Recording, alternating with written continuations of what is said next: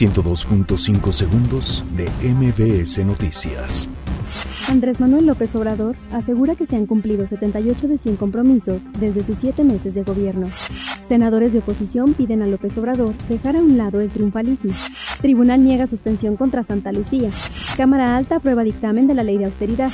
El INE solicita al legislativo incluir en reforma electoral representación de pueblos indígenas. La jefa de gobierno, Claudia Sheinbaum, asegura que la Guardia Nacional entrará primero en Iztapalapa. Arriba el primer buque al nuevo puerto de Veracruz. Destina Infonavit 1.250 millones de pesos para premiar a derechohabientes cumplidos. El hijo del negro Durazo busca recuperar el Partenón.